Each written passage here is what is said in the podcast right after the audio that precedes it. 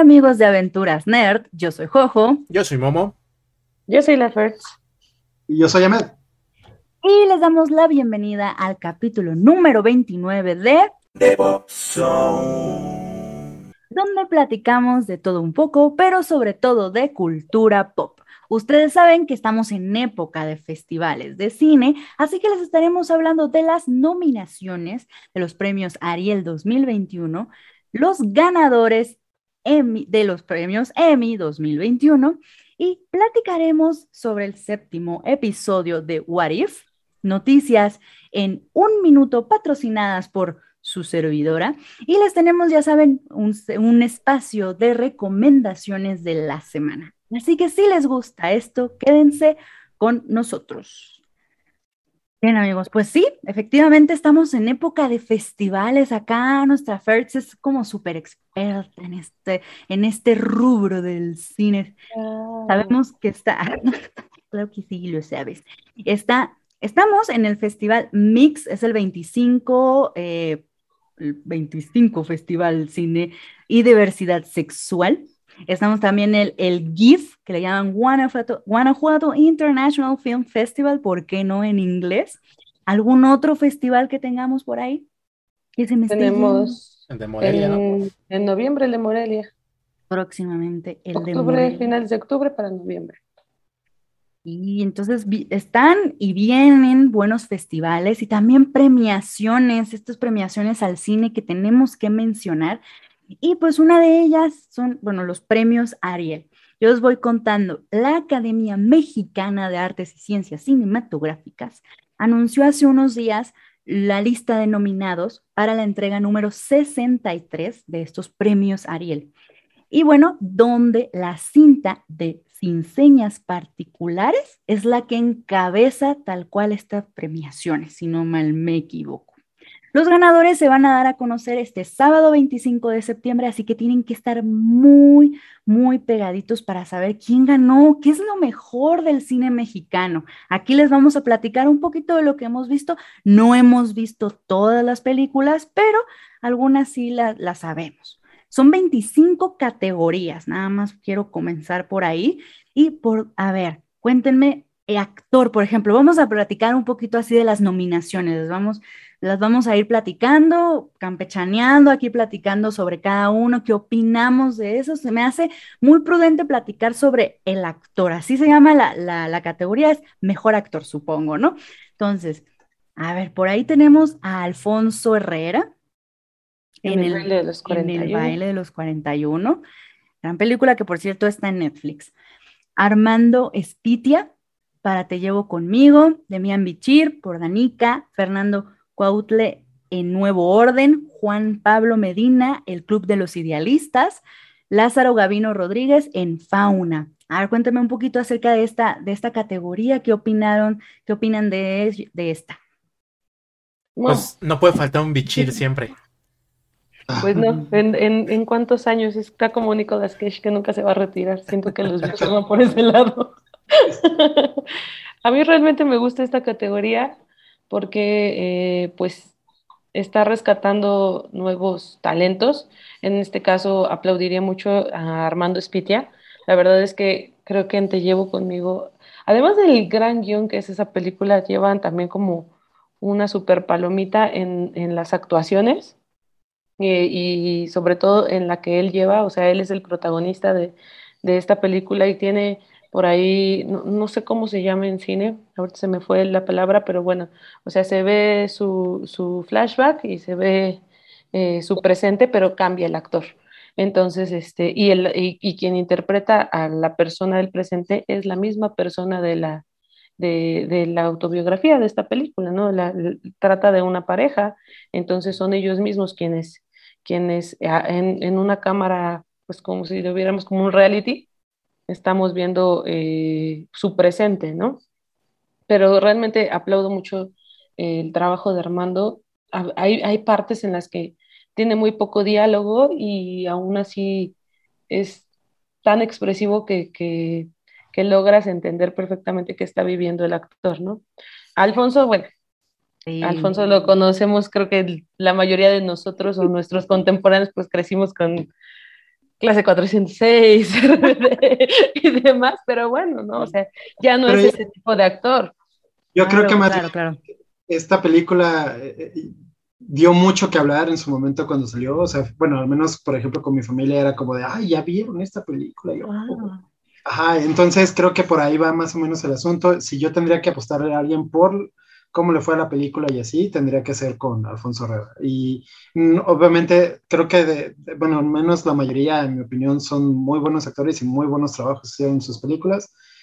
Sin embargo, creo que al final, pues esto, o sea, el Ariel es algo que, y, al igual que como muchos otros eh, premios, es pues llamar la atención, ¿no? Y eso es lo que se trata al final. No es lo que más llamó la atención, sino es llamar todavía más la atención lo que ya llamó la atención. Pues justamente como, como dices tú, o sea, es una película que, que despertó y me da gusto que incluso en esta categoría hay dos películas LGBT nominadas, ¿no? O sea que antes no lo veíamos realmente con, con, con, esta apertura y esta visibilidad.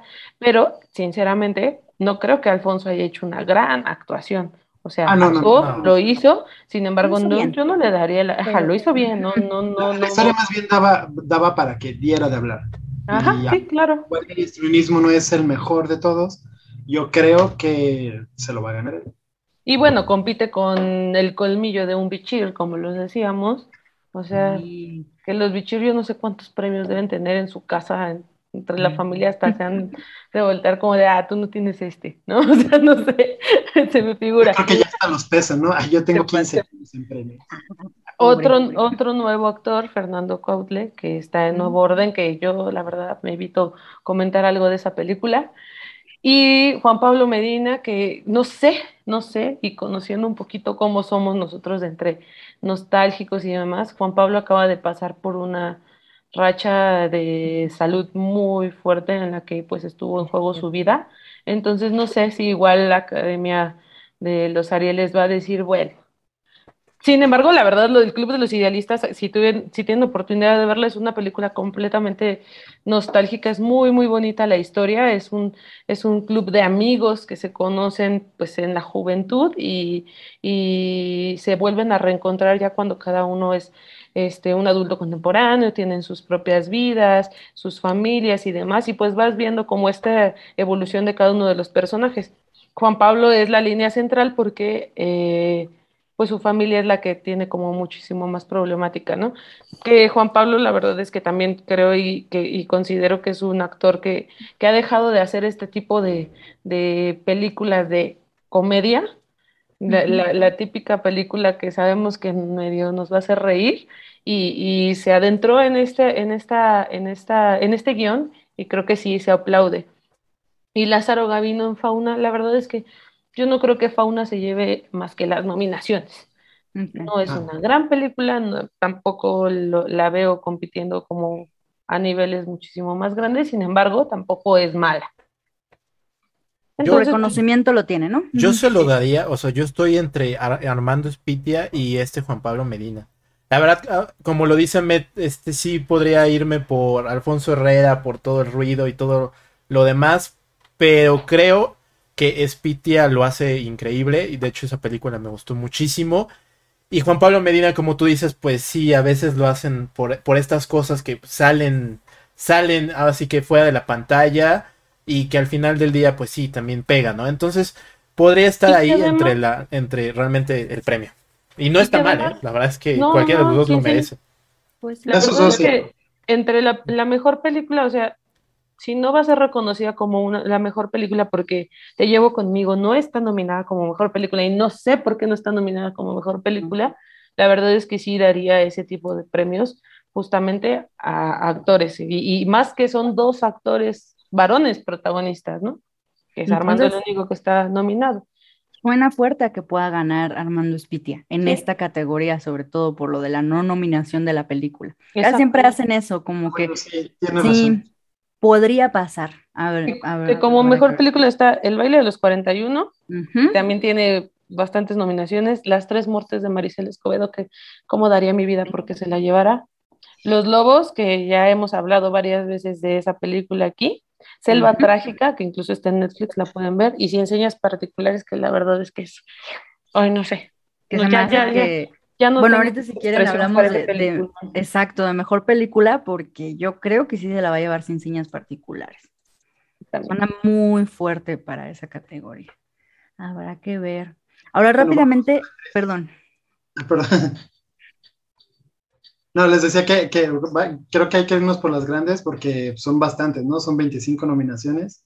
Sí, sí, de hecho, a eso vamos, justo a la que voy es actriz, entonces realmente son de las más grandes actriz. Aquí tenemos a Mabel Cadena en el baile de los 41, a Marta Reyes Arias de Los Lobos, a Mercedes Hernández de Sin Señas Particulares, a Mónica del Carmen Nuevo Orden y Nayan González Nordín, Nordín de en Leona. Entonces, ahí se me hace que Sin Señas Particulares puede ser la ganadora. Yo la verdad también me voy por lo mismo. Es que, pues al final lo que habíamos platicado, ¿no? Ver a una mujer, a una madre con expresar ese dolor y, nuevamente, o sea, a veces no necesitas un diálogo para que un actor te haga sentir y creo que Mercedes es lo que, lo que logra en la mayoría de las escenas donde pues ella y, a, un, a un cuadro de cámara la estás viendo y no te puedes ni imaginar lo que estás sintiendo, ¿no? Sin embargo, también creo que es un buen momento para reconocer a Mabel Cadena, que creo que este año no fue el baile de los 41 su mejor trabajo, pero eh, pues sí podría, podría la verdad yo darle también por ahí el, el premio, ¿no? Y eh, Marta Reyes, que la verdad no es que no tiene muchos trabajos en su haber, si no mal recuerdo tiene tres, cuatro películas, pero eh, en esta película pues también se reta, a pesar de que los protagonistas de Los Lobos son dos niños, pues ella es el hilo central, ¿no? Es la madre de estos niños y no sé, podría estar muy peleado y sería nuevamente lo que decíamos con mejor actor, ¿no? Reconocer estos nuevos talentos que están allá afuera y en otros festivales luchando por, por poner el nombre de México en alto. Y bueno, de nuevo orden, sigo sin decir nada. no es una interesante propuesta. No, no. No, no, es un insulto. Sí. Y, así, dejémoslo así, tal Wow, no sé si decirlo ah. insulto. o sea, la realidad creo que también es que conforme a las reglas del certamen, pues es difícil que acepten cualquier cosa. Más bien, limita mucho la participación de todo lo que hay, porque, o sea, hay trabajos que se hacen en cada estado, en cada municipio incluso, y que resultan ser bastante buenos, pero hay ciertos parámetros que no pueden aceptar nada más, eh, y, y, eso al final limita, y creo que es una de las razones por la cual, pues, quedó aquí. No es precisamente mala, ah, no es precisamente terrible, pero pues bueno, claro que hay Yo mejores. Creo que es todo, todo lo terrible que puede ser. pero bueno. Ah, y justamente. yo soy el negativo, ustedes son los positivos. No, no. ahorita, sí no. Ahorita me pareció entretenida, perdónenme. Seré muy lo que sea, pero a mí sí me pareció entretenida. Tendrá sus cosas malas, pero fue como, Así hace Una falta de respeto para la sociedad, pero bueno. pasa en Canal 5 y estaba divertida. Ay, pasando. Sí, y de hecho, bueno, o sea, la verdad, ya sin meterme más en, nuevo orden, está también nominada y se nos olvida Nayan González Norvin, que es también la actriz a la que secuestran en nuevo orden, pero ella está nominada por Leona. Sinceramente no puedo decir nada porque yo no he visto la película. yo, tampoco he visto Leona. yo tampoco. Mm, en Nuevo Orden no se me hace una gran actuación, la verdad. pero pues quizá en Leona. ¿Puede ser? Leona la verdad es que tiene muy poco que entró a la cineteca y no estoy segura de que esté en otras salas más que en salas de arte. La verdad es que también me he limitado mucho a ir a la cineteca porque pandemia, pero pues habría que darle el beneficio de la duda. Habría que dárselo. Totalmente de acuerdo. Ahora, ¿les parece que nos vayamos a dirección? Mejor. En dirección tenemos a Carlos Pérez Osorio en Las Tres Muertes de Marisela Escobedo, a David Pablo, Pablos en El Baile de los 41, a Fernanda Valadez en Sin Señas Particulares, que por cierto es su primer película, ¿no? Con esta debuta como directora, exacto. Samuel Kishi Leopo de En Los Lobos y Yulen o la isola de Selva Trágica. Entonces, ahí, híjole. Pues yo igual se lo doy todas sin señas particulares, pero. O sin sueños. Pero también Carlos Pérez Osorio con las tres muertes de Maicela Escobedo se lo podría llevar. Eh, yo, creo que aquí podría disputarse el hecho de que mencionen, no sé, un ejemplo, que si enseñas particulares se llevara eh, mejor película y, quizá aquí podría entrar Carlos como, como mejor dirección, ¿no? Que la verdad también es un trabajar lo que hizo con las tres muertes de Marisela, ¿no? El documentar toda la lucha y, meterse al lodo de toda esta... Y que siga vivo. La verdad es que, que siga vivo también. Ah, porque México. y me, sí, claro. esto no está funcionando así. y, Está raro. Si tienen la oportunidad de ver Selva Trágica, eh, quizás es una película un poquito lenta por momentos, pero sí tiene muchas, muchas, muchas buenas secuencias que rescatar. Está, está en Netflix, si no mal recuerdo. Entonces, este, si tienen chance de poderse sentar antes de, del fin de semana que sean los premios, vale mucho la pena y vale más la pena el hecho de mencionar que en esta categoría hay dos mujeres nominadas, ¿no? Que a veces es que yo sigo peleando con eso, ¿no? O sea, suena como de, ay, ¿y? Pero por años hemos vivido sin reconocer el, el trabajo de las mujeres en el cine. Entonces, creo que eso es todavía más de aplaudirse y merece muchísimo la pena que le puedan dar play en un, en un Netflix que tienen todos en casa, ¿no? Totalmente de acuerdo. Totalmente de acuerdo. Ahora nos vamos. ¿Qué les parece? Mm, mm, mm, ya, ah, miren, hay una categoría de ópera prima. Cosa interesante, esa sí no es tan como, bueno, yo nunca la había visto como categoría, discúlpenme, no lo sabía, pero ópera prima, ahí tenemos cinco, a los tres, las tres muertes de Marisela Escobedo, Leona, ok, está bien, sin señas particulares y volverte a ver. Fíjate, yo no sabía que Las Tres Muertes de Marisela era la ópera prima de Carlos Pérez. Si es así, honestamente creo que se merece el Oscar. O sea, es increíble que en su primera dirección logre el Oscar, perdón, el Ariel, también el Oscar. Está increíble y esa, esa película, o sea, si no te rompe y, o sea, siempre que hablo de ella me, me da fríos. Es, es horrible y al, y al mismo tiempo bonita porque pues plasma las cosas como son y eso muy, muy difícilmente queda, ¿no? Entonces, yo me iría por ópera prima por, por Carlos, es increíble, de verdad. Sí, pero después tienes enseñas particulares por Fernando Valadez y...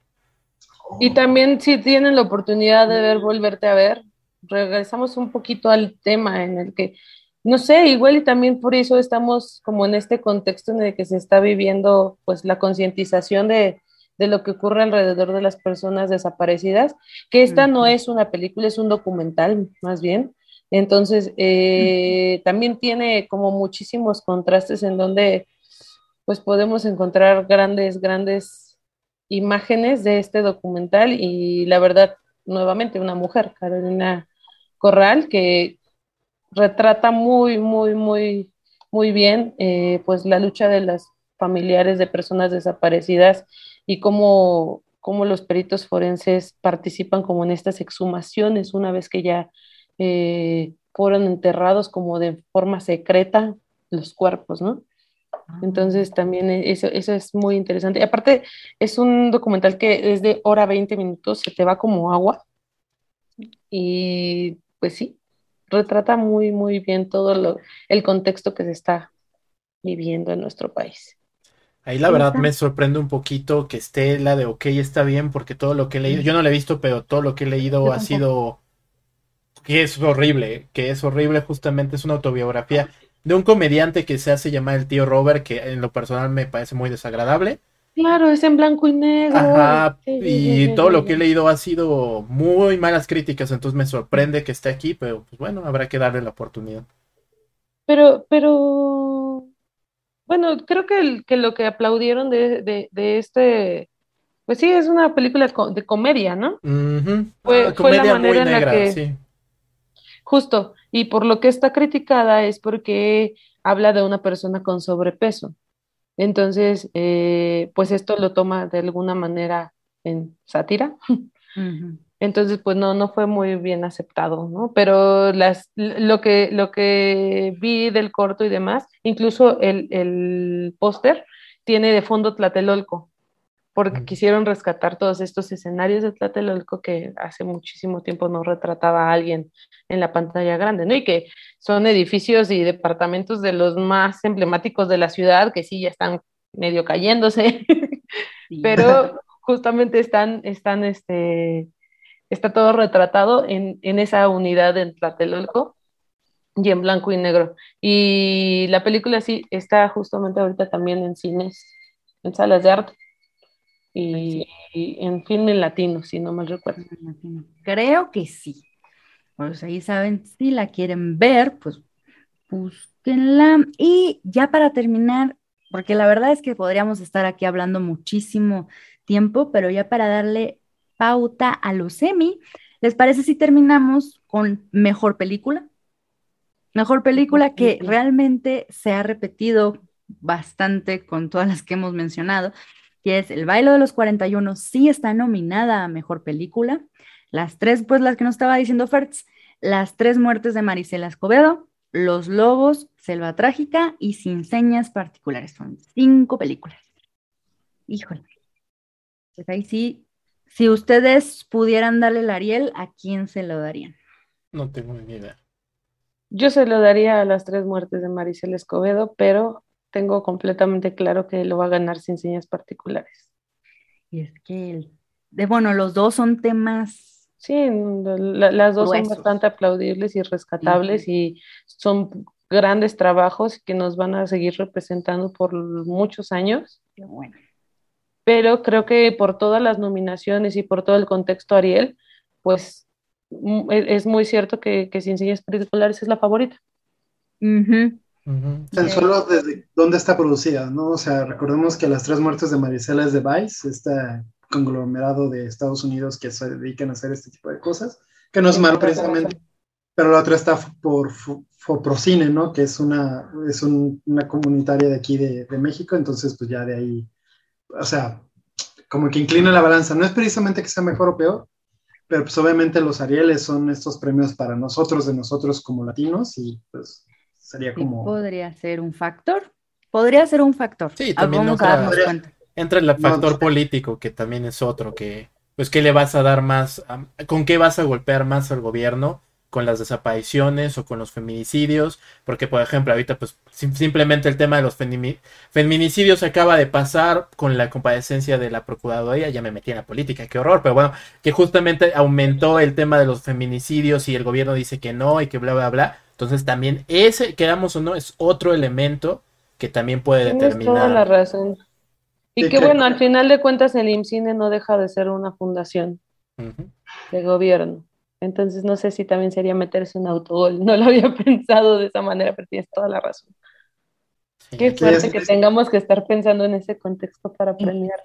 tristemente. Político, social. También está bien porque, o sea, este contexto es el mismo bajo los cuales se desarrollan las películas, ¿no? Y justo pues más bien se trata de pues de alzar la voz y criticar lo que sí está bien y lo que, lo que está mal, pues reclamarlo todavía más, ¿no? Entonces, o sea, no se me hace del todo malo eh, nada más, pues quisiera que ganara más la razón que las ganas de algo más, pero bueno, parte de donde vivimos. Pues no sé, el próximo, el próximo capítulo estaremos platicando de quién ganó. Y ya estaremos chismeando quién fue la gran ganadora o, se repartió por ahí, porque pareciera que sin señas particulares sí se va a llevar varias, porque está de hecho nominada a varias. Entonces vamos a ver, vamos a ver en qué finaliza esto. Yo solamente quiero mencionar que una de las mejores cosas que vi el año pasado, no, este año todavía, es de la gente topo. Este, también, si no me mm. equivoco, está en Netflix. Y espero que gane, si no me equivoco, está como mejor película iberoamericana. Entonces, si la pueden ver también, uff, qué cosa más divertida, bonita y te hace llorar. Yo es difícil que vea películas de terror o cine de terror, pero bueno, este es más bien como de suspenso, La Llorona. No la vi. es de Guatemala. Ajá, ni siquiera es mexicana, es de Guatemala. Y la verdad es que a mí me gustó. Entonces, también, también se, está ahorita en cines y pues también está nominada en otras categorías. Igual si la pueden ver, estaría bonito. Me gusta. Guatemala. ya ven. no solo, No Hay un solo vato de. Guatemala que se llama Mario Mexicano. ¿Saben lo chistoso que es eso? Wow. Chistoso, sí. Chistoso. Mm. Ok, bueno, pues ahora el siguiente capítulo es hablar sobre los ganadores de los Emmys. Ya los tenemos. eh, aquí Fertz nos hizo un breve resumen. Cuéntanos, Fertz. ¿Quiénes fueron los ganadores? Híjole, pues creo que los premios Emmy también tuvieron bastante, eh, pues, vencedores que estaban muy cantados. Por ejemplo, en serie dramática eh, se coronó, valga la redundancia, The Crown, que la verdad es que creo que es una gran serie y con el paso de las, de las temporadas, no sé si se ponen realmente el reto de superar la anterior, pero a mí me va gustando. Este, la primera temporada, tengo que decirlo, o sea, me pareció un poco lenta en algún momento, sin embargo, bueno, queríamos llegar al contexto de Lady D y demás, y, y pues eso ha evolucionado de forma muy positiva. Aunque también en las series dramáticas estaban, creo que no hay más drama en la televisión hoy día que This Is Us, pero bueno, quizá ya pasó, ya pasó su tiempo de, de haber sido eh, galardonada, no lo fue. Eh, en series de comedia estuvo Hacks, que, ah, no, no es cierto, estuvo eh, Ted Lasso, que está en Amazon Prime también, y yo la verdad pensaba que se le iba a llevar Hacks, que también es una gran serie. Como miniserie o película de televisión, Gambito de Dama o de Queen's Gambit, que, joya. A mí sí me gusta, sí me gusta mucho. Y realmente creo que. ¿No, no te gusta? Me vendieron mucho y dije, está padre, pero no es la gran cosa. A mí, a mí, a mí. Ok. Yo creo No que es es una gran miniserie. O sea, Es la buena, verdad, pero yo se lo hubiera dado más a Mayor of Easttown. La verdad es que me- esa me atrapó desde el primer capítulo. justo, justo de- diste al punto de que también creo que como una miniserie tenía que haber sido muchísimo más hacia Mare of Easttown. Y, este, y ahí también estaba nominada I May Destroy You o Podría Destruirte, que también es una, eh, una serie que ya mencionamos aquí. Eh, como actor eh, protagonista de drama estaba Josh O'Connor, que también The Crown. Eh, como protagonista dramática, Olivia Colman, que pues creo que este ha sido un gran año para ella. En estos últimos dos años más bien han sido grandes para ella. Eh, y si nos vamos de ahí hasta...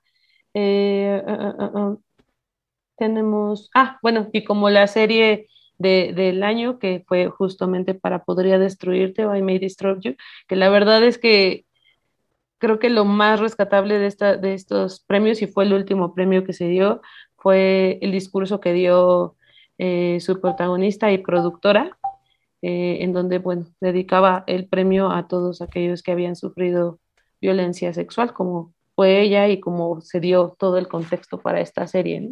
Entonces, pues, la verdad es que todas las, la, las, las series ganadoras están súper a la mano. Eh, y más como en esta guerra de streamings y demás, eh, Hamilton, que también fue muy, muy aplaudida y que a mí sinceramente no es como que me encante, sí me gustan los musicales, pero este no, no lo amé. Todas las nominaciones para WandaVision se quedaron solo en nominaciones, Qué bueno. que también, que también ahí fue un tema para, para muchos, pues muchos fans. Y otros que la verdad es que nos hubiera gustado que, que hubieran volteado muchísimo más a verlos, como eh, la serie de Lovecraft, que la verdad yo también creo que es, pues, es buena y es una, una adaptación que sí muchos estaban esperando. Y pues creo que hasta aquí mi reporte, Joaquín. Bueno, que no, Ewan McGregor, Obi-Wan Ah.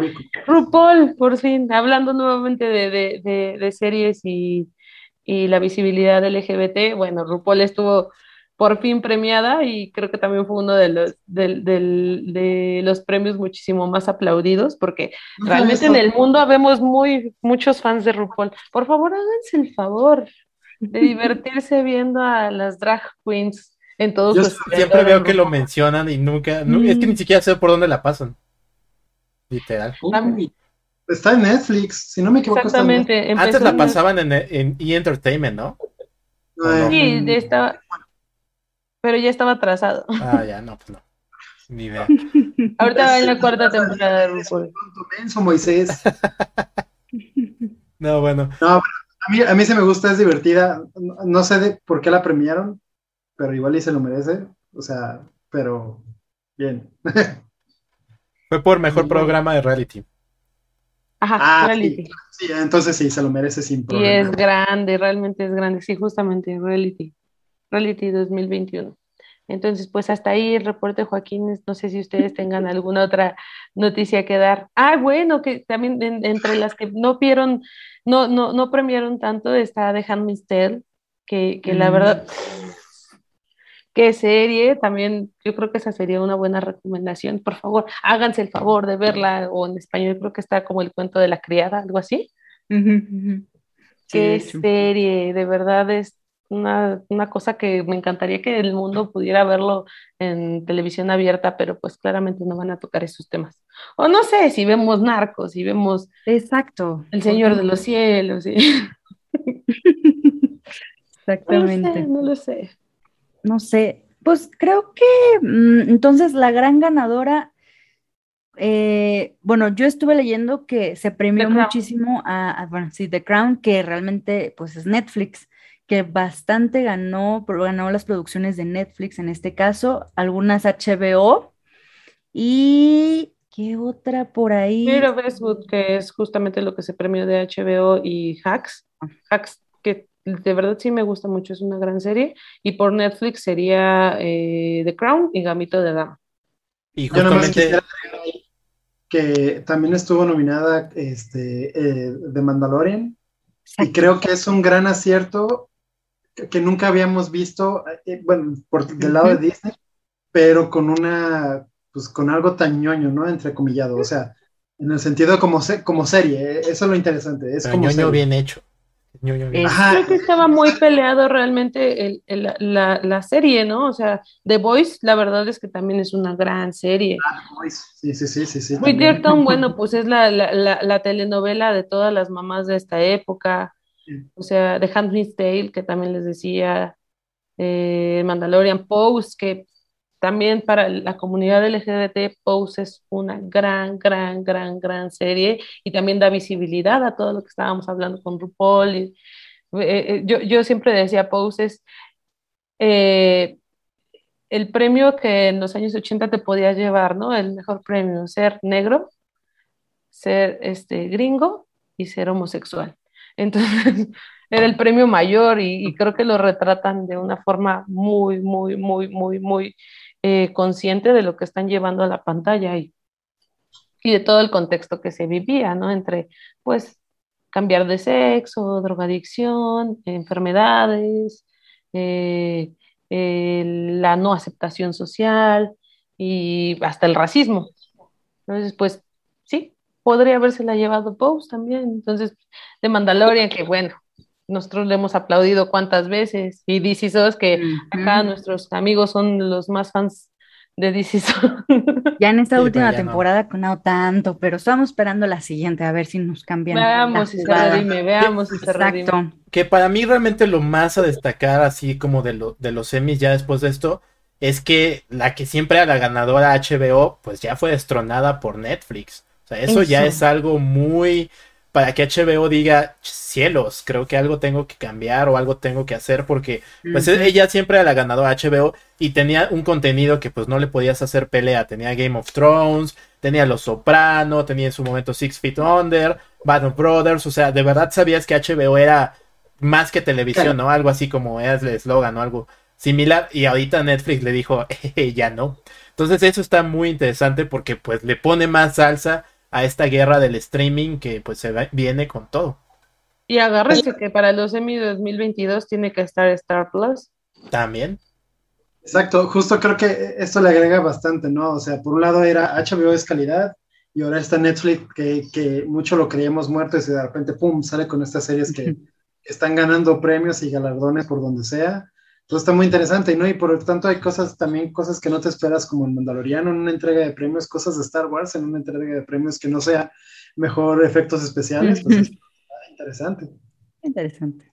Y hasta el mismo. Marvel, WandaVision, digo, sabíamos que no iba a ganar nada porque pues no, pero el que esté ahí ya es un mérito. Entonces también, Sí, ¿Estará Loki, ¿Estará. Loki nominada para los 2022? tal vez.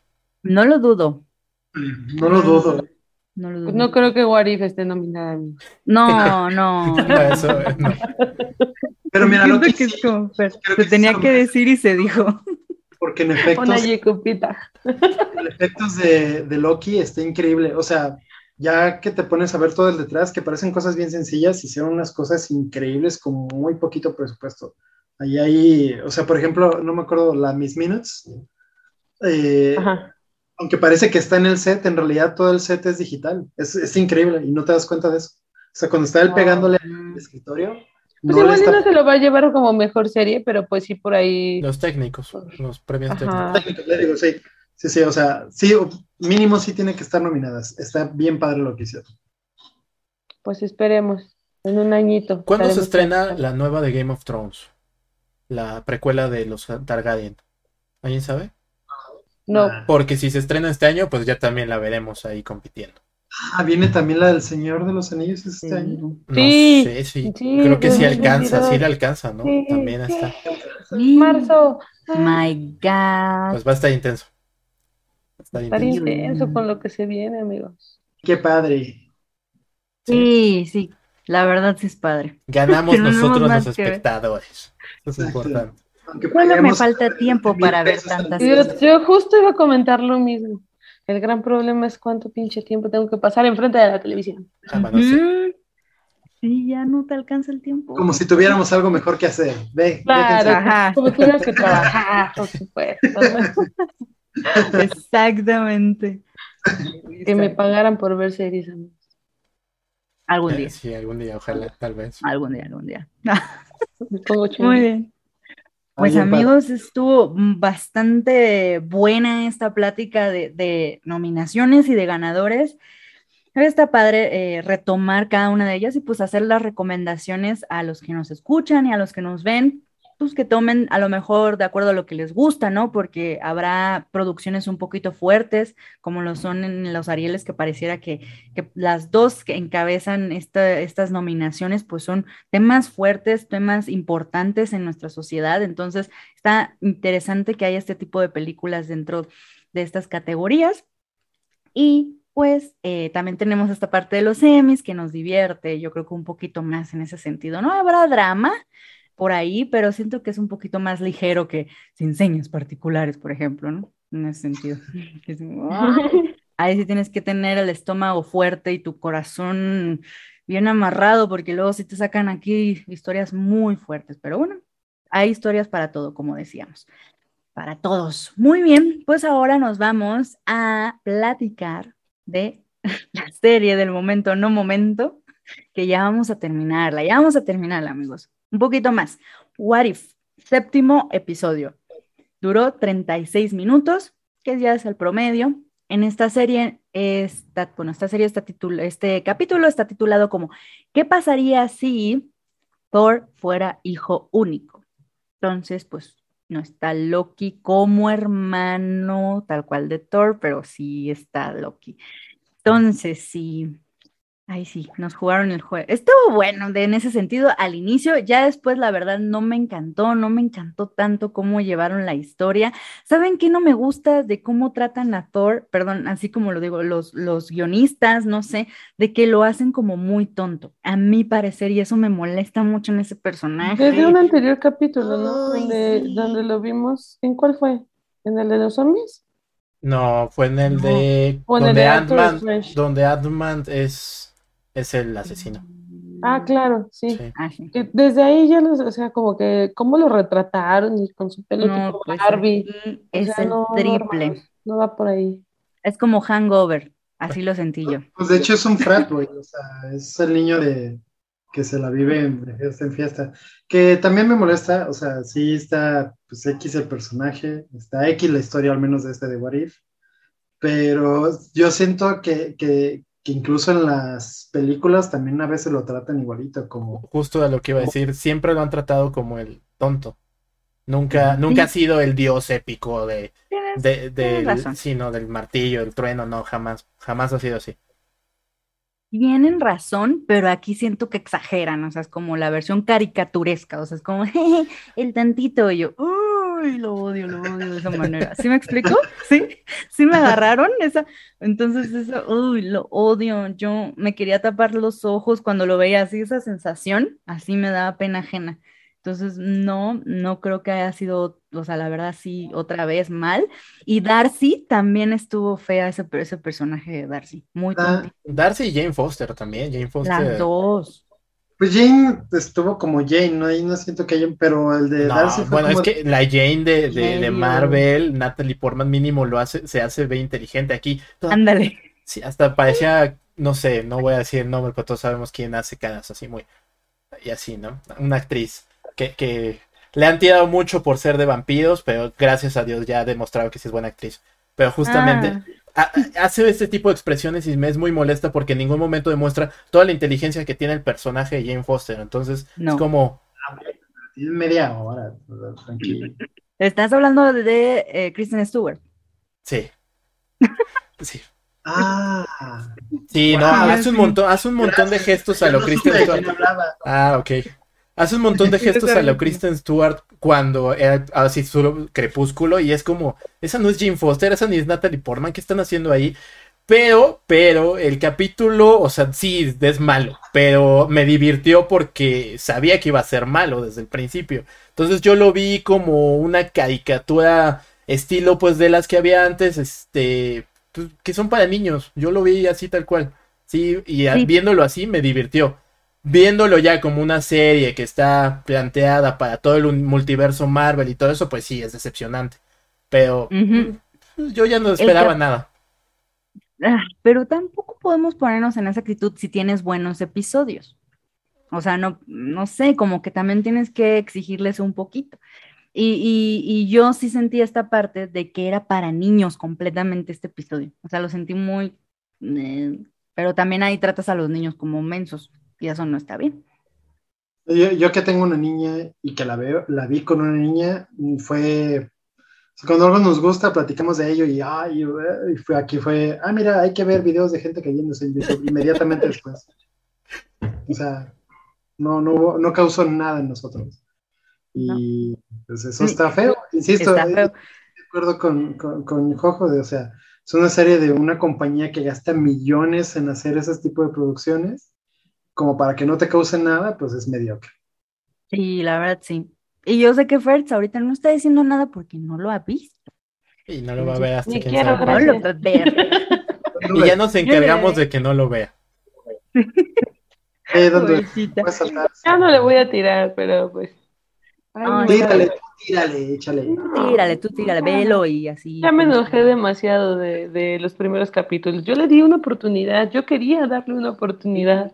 Que nos engañó con ese primer capítulo. sí, me sentaba pensando que esta sea la buena, ¿no? Y no, ya.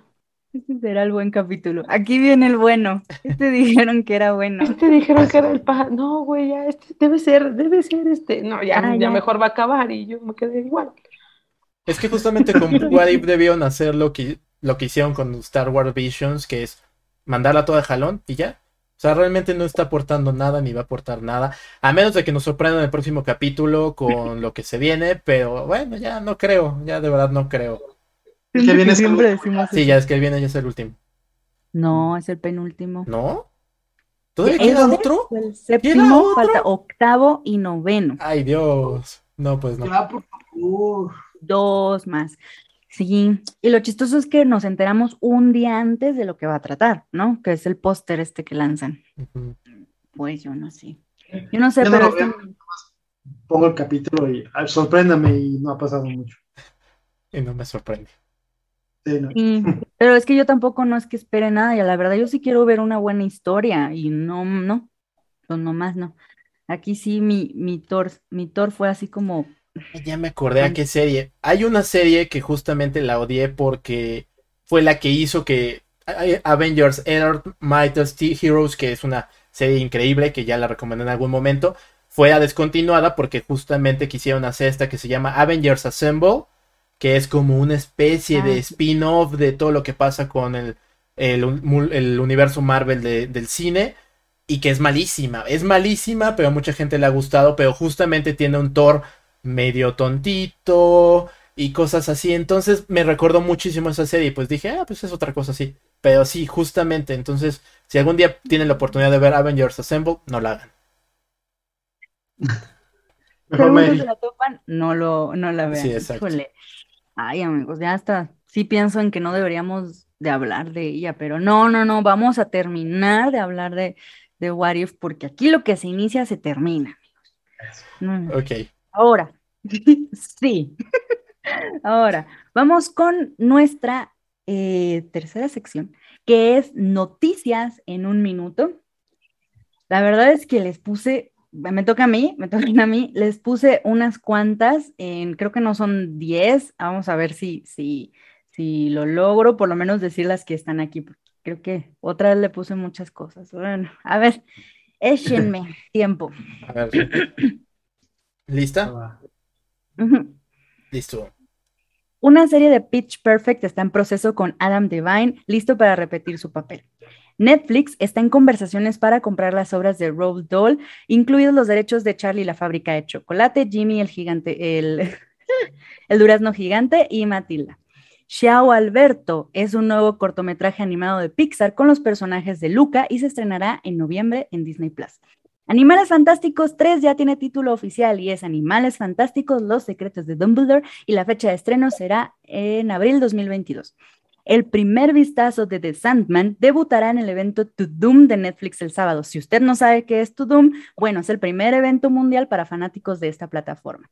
Hay nuevo tráiler de Spencer, la nueva película de Pablo Larraín que cuenta la historia de la princesa Diana, protagonizada por Kristen Stewart y se va a estrenar el 5 de noviembre.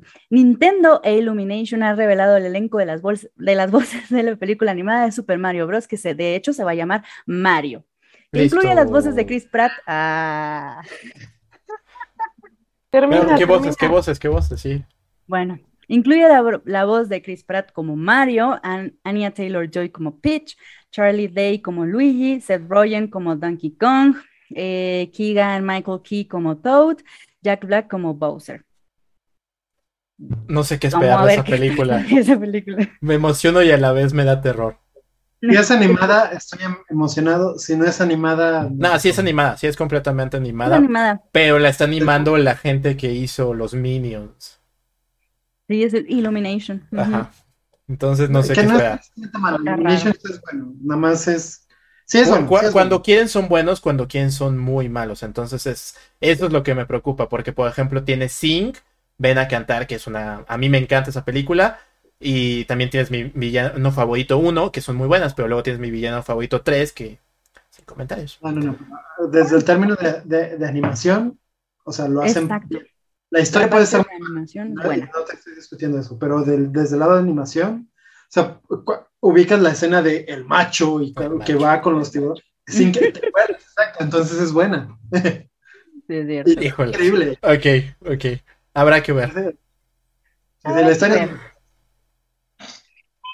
La historia habrá que ver qué sucede. La verdad que cast para las voces está interesante. Está interesante que hayan aceptado también esta, esta película, a ver qué pasa. Digo, que no me puedo imaginar a Chris Pratt como Mario, pero bueno. Sí, no, así no, jamás. No, pero. Creo que nadie, ¿no? No sé.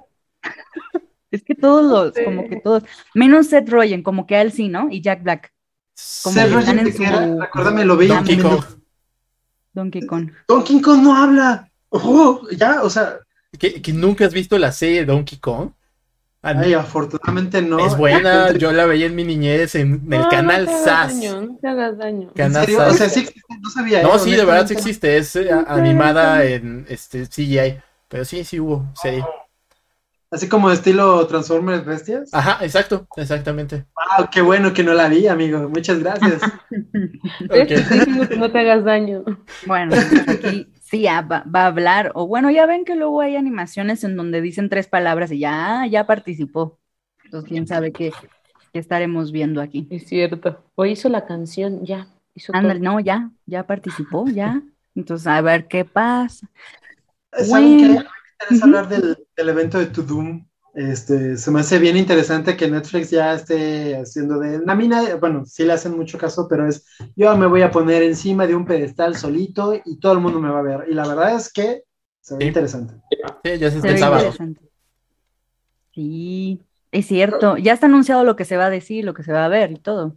Incluso ya sabíamos de todo lo que, todo lo que venía de esos estrenos, ya sabíamos, ¿no? Pero ver como sneak peeks y todo eso está interesante y puede marcar la pauta para que las otras plataformas hagan su HBO whatever event. Bueno, que, que, realmente le copió, ya Netflix le copió al fandom, al DC fandom. Creo que DC fandom fue quien. Ah, sí, claro, claro. Quien sacó eso primero.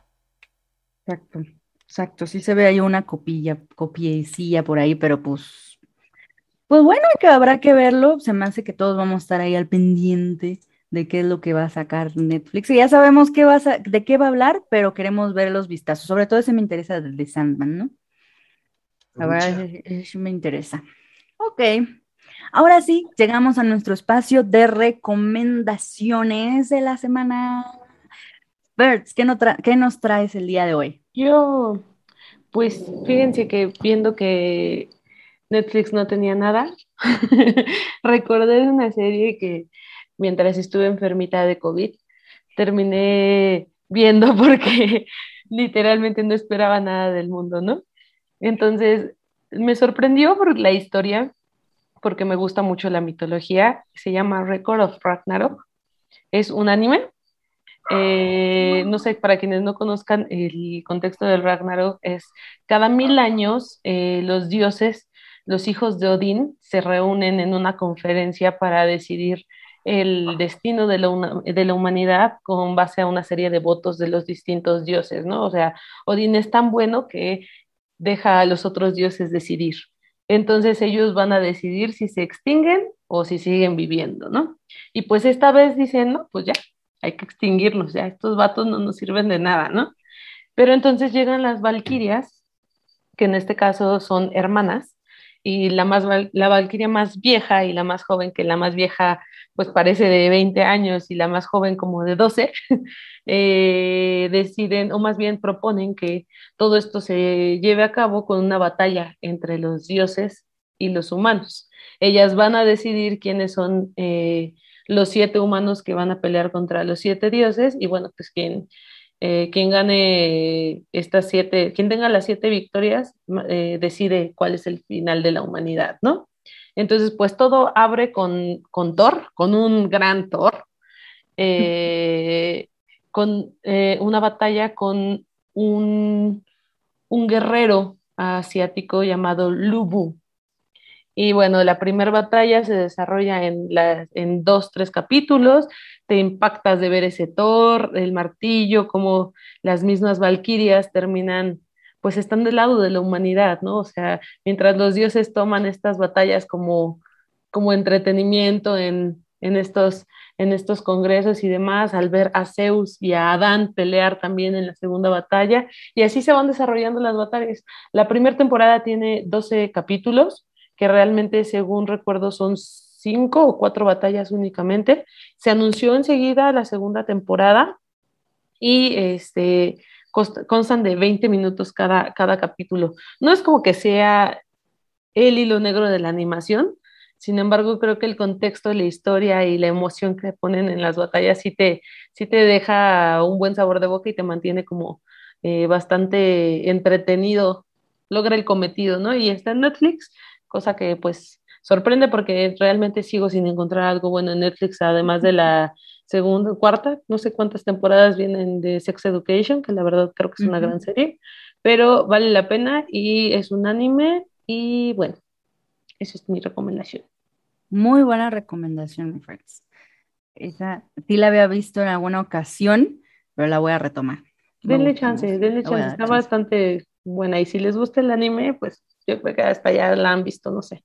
Sí, aparte como está cortita, me gusta así. Muy cortita. la segunda temporada se estrena, según yo, en dos meses, entonces pues hasta sentándote y relajándote puedes ver los 12 capítulos. Ah, perfecto. ¿Algo ibas a decir, Amel? Que me suena mucho la historia como esta serie también de anime que se llama Fate. Mm. Que tiene como cinco o seis, pero es lo mismo. O sea, son eh, llaman como a guerreros de tiempos pasados para pelear por, creo que, o sea, cambia con historia a historia, con temporada a temporada, digamos, pero es como el cáliz de Cristo y así, o sea, cambian como el premio pero lo mismo es como juntar estos grandes peleadores para ver quién es el más chido. Está bonito.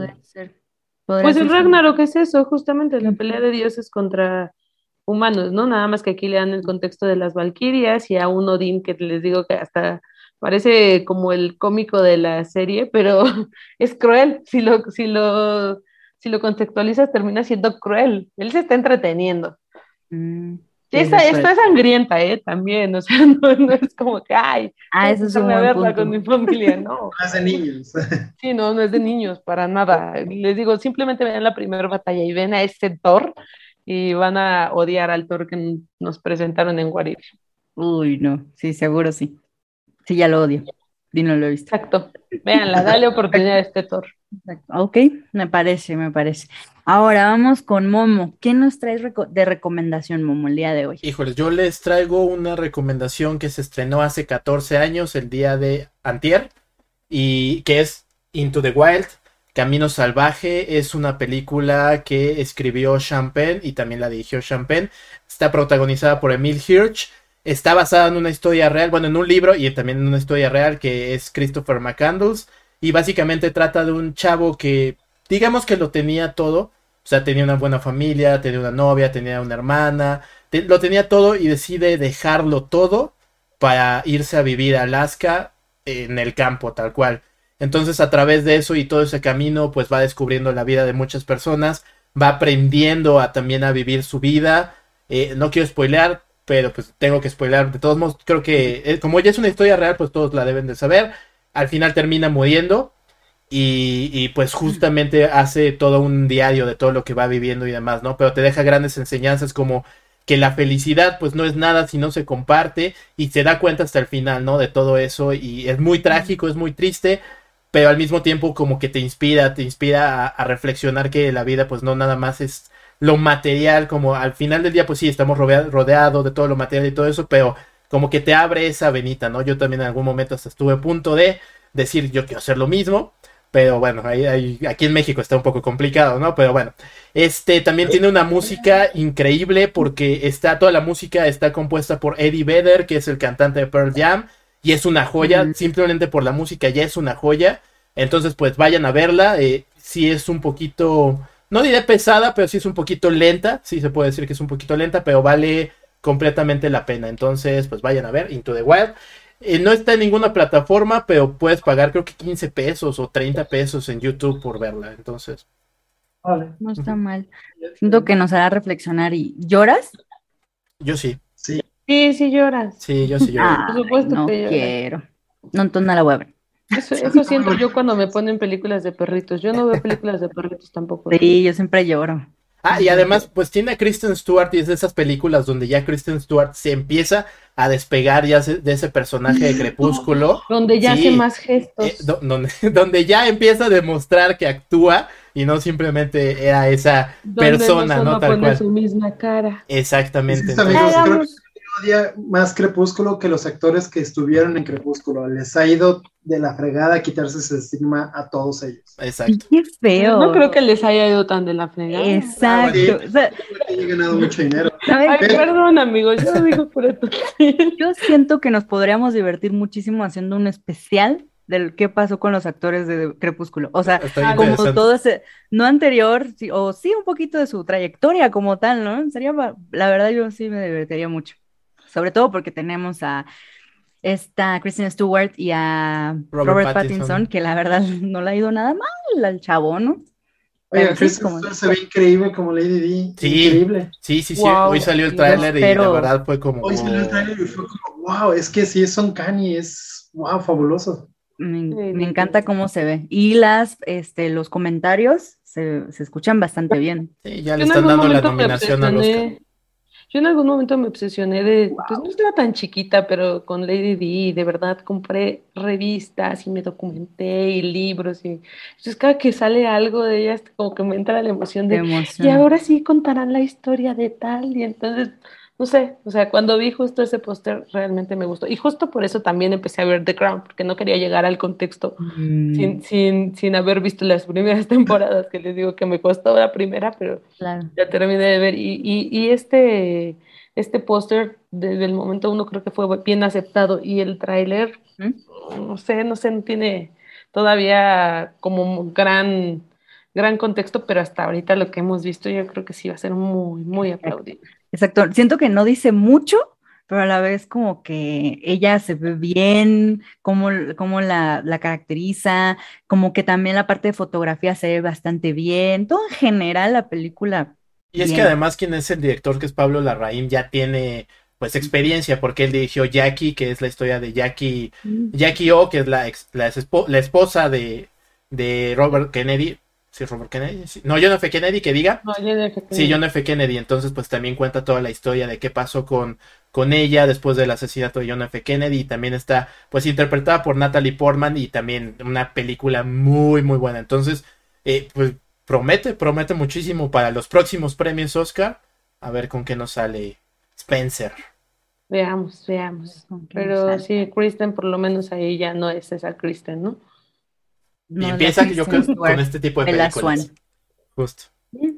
Bien, bien, bien, por ella. Muy bien. Ahora, Ahmed, cuéntanos qué nos traes.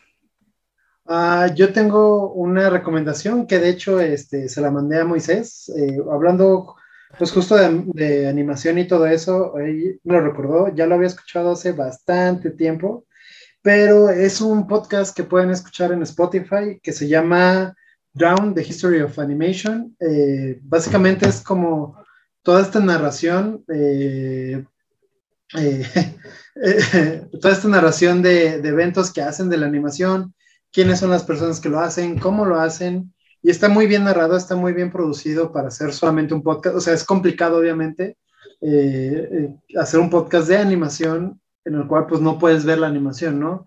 Pero ah, se van desde series de, The Box Bunny, hablando, por ejemplo, con los pininos, de ya de como estas animaciones como Blancanieves desde sus principios, hasta, por ejemplo, si no me equivoco, eh, la chica que está hablando principalmente es la creadora de eh, Steven Universe, ¿no? Entonces, van desde lo más viejo hasta lo más nuevo. Entonces, y está muy padre porque hablan desde la música, desde problemas de animación, desde actores, desde lo que quieran y está muy completo, está muy chido. Y pues bueno, en vez de, creo que hay esta parte de Spotify que muchos no sabemos que existe y tiene cosas bastante, bastante buenas, ¿no? Que no todos son chistes, ni música, ni reggaetón. Entonces, todo lo puede. Está ese podcast, está muy suave. Y como segunda recomendación, ya salió Star Wars Visions y si son niños como yo de Star Wars, véanla también. ¿Ya la terminaste? Eh, Vision sí, me la eché en un día. ya salió un ñoño más. Híjole. Me la eché en un día, ¿no dormiste? Yo, sí, es lo que te iba a preguntar. Ay, no, ¿qué es dormir? No, no, sí, yo, yo sí duermo, pero este, eh, la vi a lo largo del día. No, son, no están tan largos y no son tantos. Ok. Y están muy nueve. o sea, son nueve, ajá. Sí la quiero ver, perdóname, perdóname. No, eso, o sea, yo pensé que iba a salir el capítulo semanal y bueno, nos la aventaron y creo que sí, eso sí lo valoré muy cañón. No he mm. visto más que el primero, así es que ya la siguiente que me siento. Yo también, yo quiero verlos ya de seguir, o sea, de un centón para poder platicar de ello, pues bien, ¿no? Como que también cuando me di cuenta de que habían salido seguidos, dije, ay, como que le quiero poner la atención que se merece, que sé que desde la animación vemos algo muy, muy bueno, entonces sí, hay que sentarnos. La próxima semana hablamos de ella, ¿no? Hablamos de ella la próxima Y yo creo que no es bueno verlos tan seguidos ahí como Ahmed, porque pierdes un poquito toda, toda la animación, porque bueno, yo he visto los primeros tres. ser frikis, por favor. No, es que justamente cambia demasiado el concepto que te puedes llegar a perder y entonces empiezas a comparar y no creo que eso sea bueno porque cada uno tiene cada uno, bueno, del menos de estos tres que he visto, cada uno tiene una joya en su, en su haber. Entonces, creo que sí le daría como un poquito de espacio. Así como ves uno y te esperas media hora y ves otro para que te, ahora sí que tu cabeza se... Lo mismo. No es lo mismo, no es lo mismo, no, y, y es que el uno, o sea, el uno te pone la vara altísima y el segundo tal vez baja, porque sí baja, pero también es muy bueno lo que ve, y luego el, el tercero también te vuelve a subir, ¿no? O sea, es que sí es bastante diferente el cambio de animaciones y creo que vale la pena disfrutarlo, pero no así todo seguido de ya, ya, ya, ya, ya. Entonces sí. Sería eso. no son malos, son para diferentes gustos. Y ya sabemos con esa idea que, a eso iban. Y no es, no es precisamente que uno sea mejor o peor que otro. Tal vez en narrativa sí, pero pues estamos hablando de animación y en la animación de todos los estudios que están ahí, todos hacen su trabajo como lo deben de hacer y hasta mejor. Entonces, seguro. Sí, no, el primero y nada más voy a mencionar eso. El primero es lo que el sueño dorado de George Lucas, tal cual.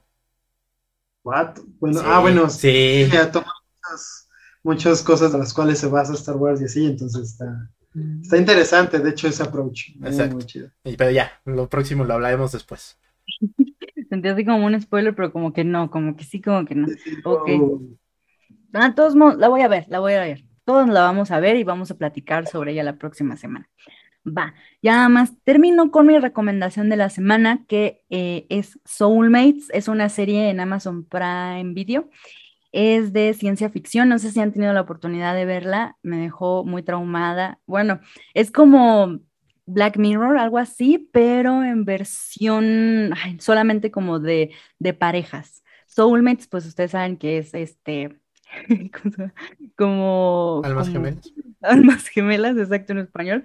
Son nueve episodios, duran 45 minutos cada uno y yo la verdad es que me eché así como tres seguidos, después otros, o sea, sí, sí me atrapó bastante la serie. Nada más eh, les diré de qué trata y de qué va. Eh, la premisa como tal es, es como del futuro, estamos hablando de un futuro de unos 20 años en el futuro y digamos que descubren que eh, como algo científico que meten en una aplicación, por así decirlo, no es una aplicación como tal, pero es una prueba científica que te dice quién es tu alma gemela. Entonces, tú puedes hacerte la prueba, se guarda en su, digamos, base de datos y pasan los años, tú tienes tu, pues, tu prueba ahí guardada, tu resultado, por así decirlo, y tu alma gemela que se encuentra en Brasil, por así decirlo, se hace la prueba y dice, ah, haces match entonces hacen match y pues ya son almas gemelas. Aunque ellos tengan pareja, aunque estén casados, aunque tengan hijos, pues te puede salir después de 10 años tu alma gemela del otro lado del mundo. Entonces es como en todo, son seis episodios diferentes, son seis casos diferentes y todos te hacen pensar demasiado, porque algunos pueden ser novios, algunos pueden ser a lo mejor amantes, algunos pueden ser este, lo que sea, pero como las relaciones a veces se ven afectadas por cosas tan, para mí era como, como, como una ideología, te hacen creer que es tu alma gemela, pero en realidad no lo es. se me hace muy controversial, se me hace muy interesante ahí si la quieren ver, ciencia ficción totalmente, por eso les decía como un parte de como Black Mirror por ahí, y se me hace muy entretenido. Entonces, por si la quieren ver, ya saben, está en Amazon Prime Video y se pueden echar ahí una tardecilla de, traumas emocionales de amor. Soulmates. Soulmates. Ya la había visto, pero ya la voy a guardar en mi lista. Sí, sí, sí, guárdala. Está interesante. Muy bien. Pues ya terminamos el día de hoy, amigos, ya terminamos. El próximo episodio estaremos platicando de otra cosa más. A ver, será lo mejor de lo que Netflix nos trae, que nuestras, pues, nuestras reacciones por ahí de, ah, mira, esto se ve bueno, ah, esto no se ve bueno. ¿Qué otra cosa por ahí estaremos hablando tal vez? Ah, de, Star Wars Visions. Es decir, sí, está bien. Entonces, ya esos dos temillas ya las tenemos. Eh, estaremos platicando del octavo y penúltimo episodio de What If. Y pues Nada más amigos, ahí estaremos platicándoles de lo que está en boga en este momento. Muy bien amigos, pues muchas gracias por escucharnos. Por favor, déjenos sus comentarios, platíquenos dónde nos escuchan. y por favor, Fertz, danos tus redes sociales, dónde te podemos encontrar. Instagram y Twitter como arroba la Fertz. La Fertz, ya saben, ahí la pueden encontrar. Ahmed, ¿dónde te podemos encontrar? En todos lados como Medoc o en la sala de mi casa viendo algo de Star Wars. ¿Y tu dirección es? Ah, no sé. ah, Soltero, casado.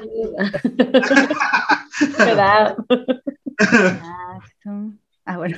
¿Dónde nos podemos encontrar? Eh, pues como Aventuras Nerd, ahí en cualquier lado donde le busquen, pues ahí debe salir algo de Aventuras Nerd, pero sobre todo pues en Instagram y YouTube y Facebook. Así es, ya saben que estamos en Spotify, aquí hablando de lo que nos gusta de la cultura pop. Entonces, amigos, nos vemos a la siguiente. Bye bye. bye. Adiós. Suscríbete, suscríbete, suscríbete.